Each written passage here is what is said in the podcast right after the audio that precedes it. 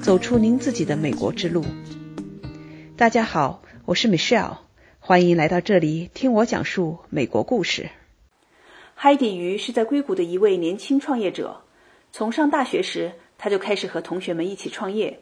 二零一四年，他创立了 Boost Insider，提供全球社交平台数据化、智能化的解决方案，利用大数据、人工智能和深链等技术。打造了 KOL 意见领袖，也就是网红搜索引擎 KOL 关系管理的平台 SocialBook。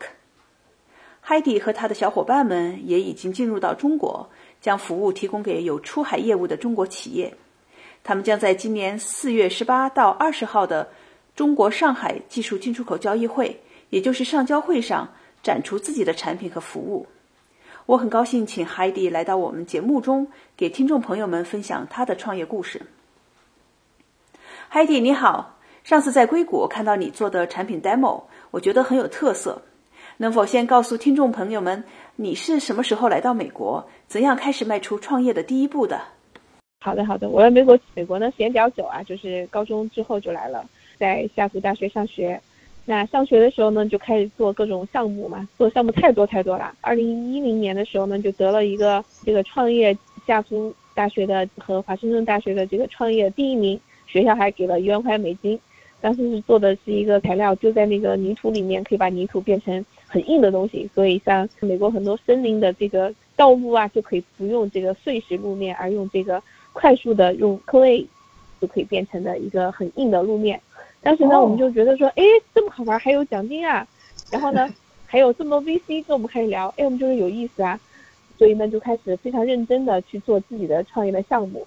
那那当时那个项目呢，等于是一个 business plan competition 的一第一名，然后呢，最后就开始做了第一个项目。当时的第一个项目呢，做的是一个，我们觉得当时二零一一年的时候，不是那个 Avatar 记得吗？就特别流行那个。对，还有那个电影嘛，《Avatar》，嗯，阿凡达，阿凡达，对对。然后呢，我们就觉得说，我们在网上购物的时候，每个人呢都应该有个 Avatar，让你去买衣服啊、买鞋子什么的时候，就可以用 Avatar 去试嘛，就是搞了一个这个网上的试衣间。然后呢，那个时候我在西雅图啊，跟你在地方一样的，所以呢，先就跑去找 Nordstrom 聊，跑跑去找这亚马逊聊，说，哎，如果我们要去弄一个第三方插件放在你的网站上，然后呢，用户过来一点。就可以出现在 Avatar 的话呢，你觉得对你有没有用啊？因为当时很多朋友他们在这个领域嘛，就说，哎呀，你这知道吗？我们这个电商的退货率是百分之四十，如果你这个东西做出来的话，估计还是很有市场的。所以当时我们就开始做这个事儿，当时还是学生在做的事儿。我很好奇你的专业到底是什么呢？因为你前面说的那个材料那个东西，和和你后面这个要做的这个 Avatar 哈，是好像跨的还挺大的。我的专业是 business，一直学商课的。但是呢，自己学习了编程，也自己学习了这个产品。你想嘛，现在比如说国内啊，可能讲的是你是专业是什么，你是可能估计后来就做什么也不一定。在美国这块的话，很多人你上什么专业，跟你后来搞的事儿或者你自学的事儿完全是不一样的。所以的话呢，我自己会编程，也做产品。但是呢，我学的学校里面的。这个 major 是就是，所以你这个会出来很多的 idea，但是呢，你在这些 ideas 为了把它变成现实，你还去学了编程，所以你自己也会动手去干。对对，动手能力算比较强。嗯，对，嗯。然后呢，就是去搞那个 avatar 的时候，做着做这个故事还跟微软也有点关系啊。做着做着就发现，哎，当时那个二零一一年 iPhone 四，我记得应该是 iPhone 四出来，我们当时就想用那个 iPhone 拍照片，拍几个照片就可以把它变成小人儿。然后呢，每个人你就有个三 D 的小人嘛，对吧？嗯。后来做出来出现了一个很大的问题，然后呢，第一个问题呢是这小人跟你长得不像，很像僵尸，然后就完全达不到那个三 D 效果，这是第一。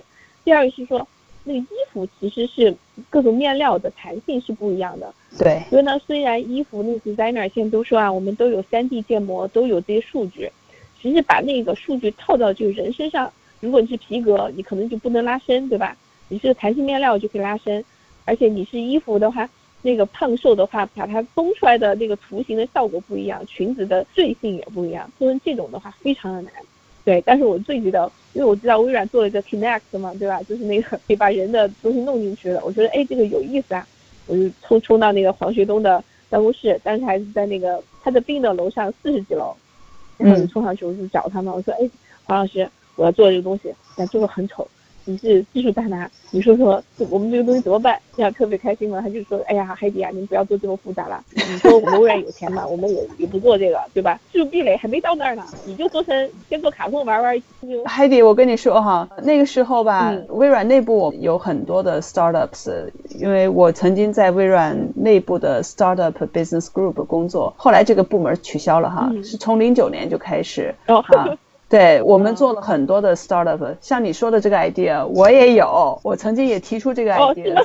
对对对，因为我们 Connect 出来之后，微软的这个 Connect 它是通过你的身体来控制器，就它上面有很多的这个感应器，有视觉相机吧，然后可以 track 对你的骨骼啊，你的各方面。我们当时跟你刚才说的这个 idea，很多人有，而且呢，内部的一些 demo 里面我们有看见过，但确实像你说的那样，这个不是那么容易。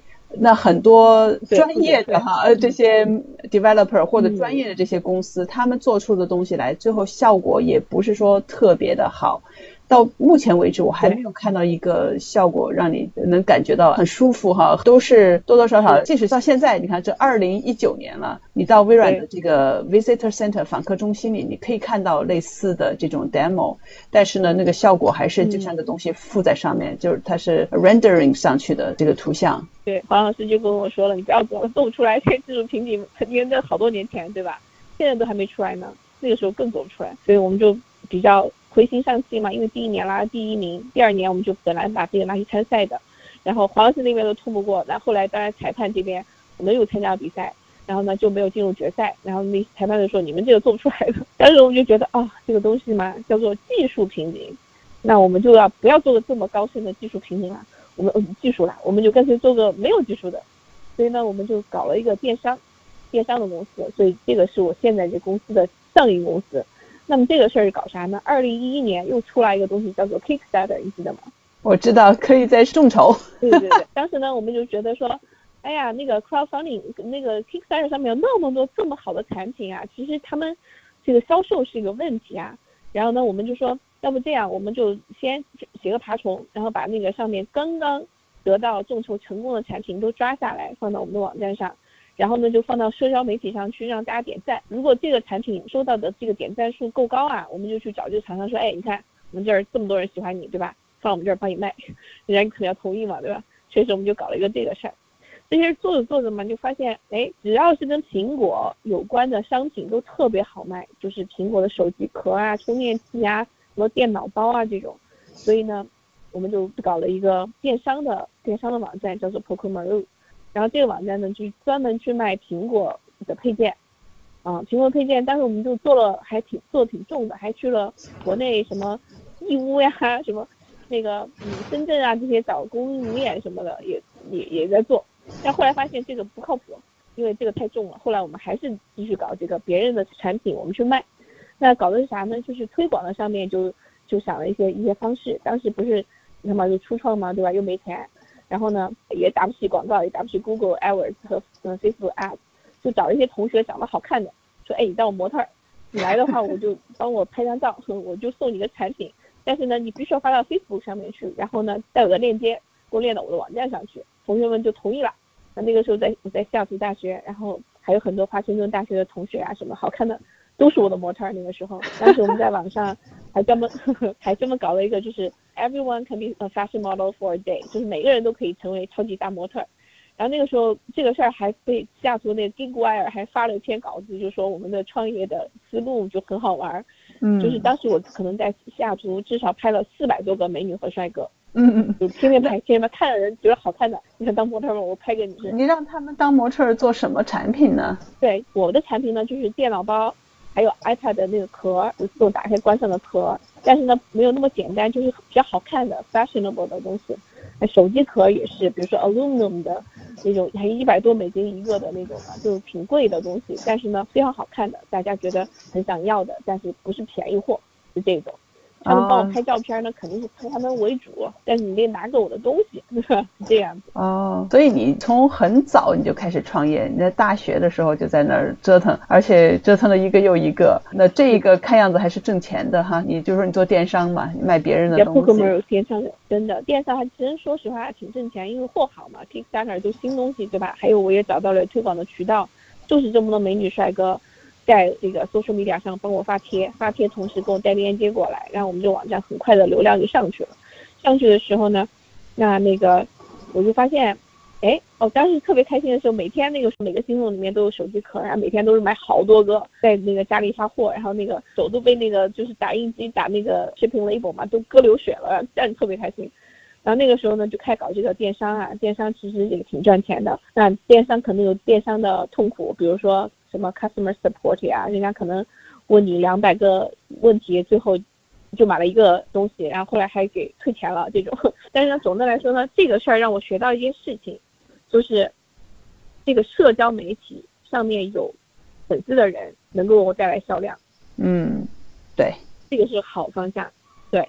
但是呢，大问题是在于很多人呢，你要去联系这些人很麻烦，对吧？你不知道找谁，这是第一。第二个呢是说那些人要给你要钱，有些人的粉丝是假的，你又没有办法去判断他我到底给你五十还是五千，值不值这个钱，这个是个问题。那第三是我这笔钱花出去之后，大家要 measure 最后的成果嘛，对吧？我花了，比如花一万块钱，找了二十个小妹帮我推广，那后来这个一万块钱在三个月内你放出去之后都没有拿回来，那对我来讲可能就不合适的东西。但是你说大公司可能像比如说可口可乐呀，他可能去打个品牌，他也很难去 measure。那像电商的话，实际上还是想去 measure 我三个月、六个月或者是一年半，我到底从一个渠道有没有收入，就很简单的一个事儿。对，他是通过做的这些东西，最后是还是要追到销售，对吧？他不是为了呃品牌上面的推广。大公司，因为他如果是为了品牌，呃，你刚才说的可口可乐，他为了品牌的话，他就不会去嗯那么刻意看最后我花这个钱带了多少的销售。他这个去衡量的标准、衡量的这个指标都是不一样的。嗯，所以呢，但是我就觉得，哎，这个是好东西啊。我们但是西雅图就是又是西雅图，西雅图其实创业的人也不少啊。好多人就说，哎，海底那儿有美女，说他你跟他去借人，然后别的 developer 就跑来问我嘛，就说，哎哎，我要找找个妹子，你帮我介绍一个什么 Instagram 上大号，我说好，没问题。后来发现说，成了做人肉的了，生意还帮你们介绍啊，真的对吧？我就说这这样，我干脆建个库，你们自己进行对接，不关我的事儿，就这样子。这个这个 idea 就是这样开始的。那搞了这个库呢之后呢，我也我我也开始就发现，哎，大家真的在里面交流。然后，但是当时又又回到了 Seattle，然后当时。丫头 AT&T 一个 marketing director 是我好朋友，我就问他，我说，哎，你看我们这个库这么好啊，你说你们 AT&T 会不会用呢？他就说，凯迪啊，这个东西好啊。你说我一大叔，我根本不懂 social media，还有你让我天天我那么大预算，你让我跟着小妹二十块钱二十块钱的走走账，你说到什么时候？我说，哎，真的。啊他再说我们 AT&T 是找那种 vendor 公司包出去做的，对吧？我拿你这个呢，如果你能帮我做到舆情监听。或者是我知道我的竞品，比如说，当然他们他们 AT&T 觉得 T-Mobile 不是他竞品，太小了点。但是你说别的那些人在搞什么的话，哎，对我有用。但是你让我去投放的话呢，我们大公司肯定不会亲自操作。但是你要让我知道说我的竞品在干嘛，哎，那这个就有用了。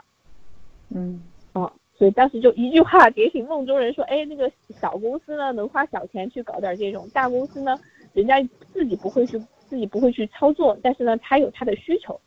所以呢，这个时候我们就开始做了，我们现在这开始做了这这版产品的前身，然后呢，当时就通过这么几年嘛，就是 Boost Insider，那我们也在西雅图参加了一些的融资配，然后呢，当时我最记得有几个 VC 从硅谷来的，然后呢就跟我们说说，哎，那个海里你们项目很好啊，但是我们更想投我们家后院的项目，你们来硅谷吧，然后就说，哎，可以啊，然后当时我们就全部从西雅图就搬到硅谷了，那那个时候我也毕业了。所以呢，我们就搬过来之后就开始融钱，然后呢，一四年底的时候我们就拿到第一笔投资，然后呢，一五年、一六年、一七年都拿到投资。正式的成立的 incorporate 的这个公司哈，起的名字是叫是就是这个呃叫什么名字？是 Boost Insider 这个公司吗？对，就是 Boost Insider，是的。对你能不能把这个名字的意义，为什么起了这么个名字解释一下呢？对啊，这个这个这个这个问题很好啊，你没发现其实。世界上最难的就是，因为我上一个公司叫 Poco Maru，然后这个本来是小丸子的意思，但是呢，对于老美来讲，他记不住，就名字一定要让人很容易记住，这是第一点。第二点呢是要朗朗上口，那中国人也容易念。其实 b o o Insider 还是对于中国人说有点长，我觉得。你刚才说的原来那个公司名字叫什么？我听了几次都没听明白，我都没有脑子没有反应出来哪些字儿。嗯。当时我们就吃了这个亏，那个名字叫 Poco Maru，就是 Maru 是马路，就是日本的小丸子的意思。那那个 Poco 呢是西班牙里面的小的意思，就是小丸子的意思。哦，所以呢，这个名字呢，对于中国人，对中国人也不懂，美国人也不懂。所以呢，比如我去参加一个大会啊，比如你问我们呃门校说，哎，海底你们公司叫啥？我说 Poco Maru，我说的很大声，全场肯定没有一个人记得，而且没有一个人听得懂。对，所以呢，我们就觉得不行，这一次的公司名字一定要老美先听懂，然后再说中国人是不是听懂？因为当时没有想说要做中国人生意嘛，就是做做的是一个美国生意，那还是要美国人听得懂。那美国人听得懂呢，那也不能太复杂，也不能太长。当时想过很多那种组合词啊，乱七八糟的。然后就没有想到合适的。后来我们特别好玩，我们我们公司就特好玩。然后当时不是一个网站叫做 Fiverr 嘛，Fiverr 就是五块钱上面人帮你干活那种。嗯。所以我们就花了五块钱去那个上面让人家帮我们想名字，然后就有一个我们就花了五块钱，然后有一个人帮我们想了一堆名字，我们就选了 Boost Insider。所以 Boost Insider 什么意思呢？不是美国有个杂志叫做 Business Insider 吗？对。所以呢，什么什么 Insider 在老美的心目中是明白的。就是什么什么什么行业内行家的意思嘛，业内人士的意思嘛，对吧？对，然后呢，在里面的人，对吧？嗯，对，里面的人的意思。那 boost 是什么意思呢？就是帮你去推广的意思嘛，就让你变得更厉害嘛。所以我们就觉得说，我们是帮别人去推广产品的，或者推广任何东西的，所以我们就是推广行家的意思，所以就是 booster 的意思。同时呢，还有一句话，但是还有一句话是叫做 boost your business through insiders。啊，boost your business through insiders，well，很好，这就相当于一个 slogan，你的品牌 boost insider，然后下面跟着这句 slogan 一样的话，对，嗯，那你自己是决心很大的哦，你是跟着钱走的哈，投资者说到归过来，就是了，反正就是确实，但是话话说啊。来了加州之后呢，如果是创业的人，就真不想走了。这个气氛的确是一个创业的气氛，就是你在哪儿听到，你的咖啡店听到别人在边上说的都他在有个什么 idea，在做什么什么什么，对吧？这种的话，我觉得全美国来讲，这个硅谷这边的气氛确实是一个好地方。对我完全赞同你的说法。嗯嗯，对对，也虽虽然搬过来之后天气也不好，住的条件也没有西雅图好，朋友们都在西雅图，但是不后悔。的确有创业的话，我觉得美国来从硅谷就跟在中国去北京、去深圳什么的，还是这个环境不一样。但是说现在各个地方的情况也越来越好了，但是呢，当年一三年、一四年的时候还是有很大的不一样。对这些地方的 DNA 是不同的。嗯，那你刚才也说到这个融资的事情哈，你能不能就是根据你你这一轮又一轮的融，你能不能根据你的经验想一想，你作为一个创业者，那这些投资者为什么愿意投给你们？到底是哪些东西他们最看重？也就看什么阶段吧。我觉得投资人因为聊的太多了，一我经常开玩笑啊，跟别人说投资人分为三种三种种类啊。第一种种类呢是天使投资人，他们真的像天使一样的，他们有时候就投你这个人，对吧？投你的 idea，投你的团队。方向差不多，人能够执行，然后 background 够硬，你是做技术的，你要懂技术；你不是做技术的，这个 proof record 他们比较在乎的。但天使投资人呢，一定要确保他的钱，他能够把本金拿回来。然后你觉得你要去 pitch 他们的话呢，这个就是他们的 point，就是天使阶段的。第二种人呢是机构投资人，机构投资人就 VC 了。那 VC 的一般都不是自己的钱，对吧？很多 LP 募的，所以呢，他们每年有这么多，或每七年有个资金池啊什么的。他们这个钱必须要投出去的，所以他每年必须要看很多很多项目，在这些项目里面呢，那肯定要投一些项目。那早期的时候都是不管是哪个阶段，早期都是投人和投方向，啊，这个是这个 VC 告诉我的，也是我在这么多年了解 VC 里面总结的，就是投人投方向。那你肯定要有产品了，这个时候需要一些 milestone，然后你到底有没有用户呀？你的产品是不是 work 呀？有收入最好了。然后收入来了之后，那你还有五年的预算，然后三年的 projection。然后还有你今年至少十二个月内你要怎么达到这个怎么样去达到你的销售？如果有销售的话，那就你要需要钱多少钱？你要怎么花？嗯，关于这些，那我这样说的是，那你要想想清楚你的这个这些东西要想清楚。那这个是机构投资人，机构投资人的话就是钱一定要投出去，但是不是你就不知道？但是呢，你要准备好跟他们聊这一块。第三种人呢是战略投资人，战略投资人一般是企业，企业投资人呢这种人是打钱打的最快的。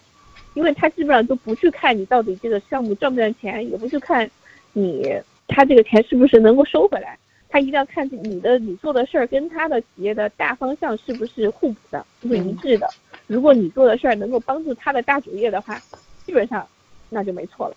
但是呢，像这三种投资人带来的这个帮助都不一样。比如 VC 的话，可能就个人为主，跟你的很多更多的 connection，个人的 connection 比较多一点。那 VC 的话呢，它就是看数据，看数据说话。那它可能有很多能够帮助你下一轮融资啊，能够帮助你去搞定一些 PR 啊之类的，或者市场啊 partnership 对接啊这种，它是纯财务投资人。那第三种就是战略了，那就是公司了，比如说微软要投哪个项目，哪个初创，对吧？可能是帮微软的大的什么什么有互补的地方啊，要不然呢就是微软投完了之后收过来，然后把它 kill 掉，也有可能是这种情况，就是各种。所以这几种呢，我经常建议那些嗯创业的小伙伴们，就是看你在什么阶段。然后你要 focus 拿哪一种人，基本上三种思路吧。嗯，那分享一下你当时的 angel 就是第一种人，对吧？你的 angel investor 是一个什么样的人？当时什么样的一个场景能看上你们，然后就这么 kind 对吧？这么好的就给你投资了呢？我们呢，其实因为我做了上一个公司呢，我们公司卖掉了，就有一些钱，所以自己成为自己的第一个投资人，花了很多钱。去搞我们的 working prototype、working projects 这种，然后也搞了一年多最后才去找的 VC。所以你们那个电商那个东西，最后你们把它卖掉了，还你还真的赚了第一桶金，还是个学生。嗯，对对。然后呢，我们就自己投了，哎，也不是自己投自己吧，就自己养活自己一一年多，对吧？把东西做出来，然后呢，有有一些用户，然后这个时候呢，我们就去找 VC 去了。那找 VC 的时候呢，我最记得，嗯，当时。我们就上了一个在硅谷，我们去参加一个演讲，上了演讲呢。当时这个事儿也回到说这个创业的事情啊，就像大家说那个大趋势和小环境不一样。当时大趋势是一个中国，呃，这个资金出海的一个非常狂，就是非常旺盛的阶段。嗯。所以当时我们上台的时候，那一天特别好玩。我们上台，我记得那个配置，我不知道我忘了是中文还是英文，反正就是五分钟说完了之后，下面举手的全是中国投资人。我就说，哎，各位大佬，那应该是中文。各位大佬，现在大家有没有问题？那就有大家就举手了。然后坐前面的有有一个有个有个男的就男生啊，就说，哎，那个黑呀，你你有没有 T S 啊？那个 T S 我拿下来放到这儿，我马上一签了。我说啊，然后我说啊，当时我真的被我吓坏掉地上。然后我旁边有个人站起来了，是他那个这个说话人是朱波啊，另外一个是王丽杰，王丽杰就是不行，这个项目我们要。对吧？他们就在下面 PK，我就觉得，然后呢，那个年代，二零一四年年底是中国基金出海的元年，所以呢，那个时候对于项目来说是很容易拿到钱。对我们这个项目呢，思路也很清晰，有 proven record，然后呢，已经有了东西嘛，对吧？也还有收入什么的，所以 VC 看到这样项目是很愿意投的。所以我们真的拿第一笔钱非常快，就那一下，我说哦，那个 TSA 没有，今天晚上可以有。然后那个直播第二天找我把这个签了。看都没看，我说主要是多看两眼。他说这个没有什么好看的，要不然你有钱，要不然你不签，然后不签就没有投不成你们，投那个签了就投你们。然后他说，我说那你什么时候打钱啊？他说我回去就就回去两天把钱打过来了。但是我就我们拿第一笔钱就是上最快的一次，我觉得应该是。嗯，简直是跟开玩笑似的就拿到钱了。对，所以你当时是参加了一个大赛吗？还是一个什么样的一个 pitch？还是一个闭门的路演？对，参加了一个一个 demo day，然后参加了这样子一个路演。嗯，所以这种路演也是个很好的机会，能够见到很多的 VC，嗯，而且很短的时间，虽然你前面准备的时间是很长，但是这个就是很短的时间，很集中的就在很多的 VC 面前把你们的 idea 嗯报出来，然后。看样子你们真是确实是运气不错呀，嗯，运气不错，运气不错，确实那个时候运气不错。再加上因为我们有实战经验嘛，再加上西雅图大学和华盛顿大学对于上台演讲，其实我们还是很厉害的，就是因为你你得奖了嘛，对吧？你肯定很会 public speaking，然后呢能够说到 VC 的点上，然后他觉得团队也可以，还有技术可以的，所以就像现在跟三个小伙伴们分享，就是如果大家做创业的，一定要想好你自己的解决的问题是什么。然后你的解决方法是什么？然后这个市场有多大？VC 要看你的市场到底有多大，对吧？市场大是很重要的。下来呢，就是你的技术壁垒到底在哪里，对吧？然后下来是你的团队到底有多么 solid，你你的团队的组合是什么样子的？然后下来就再说你的 competitor，你的竞品都什么情况？为什么就你行，别人不行？然后呢，看又是什么？你要必须要有财务的，刚刚说的 financial projection 要有这个。回头呢，还有一个你到底有没有 milestone 啊，有里程碑有哪些啦，然后你你的 partnership 谈了哪些啊？然后再说你要融多少钱，你这个钱要怎么用，基本上就是下属大学就教这个嘛，对吧？Entrepreneur Center 就跟大家说，是职业值上台你就说这个，然后就哎行，然后就觉得哎这个的确到现在我也觉得挺好用的。嗯，基本上就是这些内容，就是你说的顺序也是基本上都是按照这个来的。嗯，确实是。所以还感谢西雅图，是是是。Heidi 给我们分享了他在大学里怎样开始创业，后来又怎样连续创业和融资的。下一期我请海迪介绍他们的公司 Boost Insider 做的产品和相关服务，期待与您下期再见。Tonight.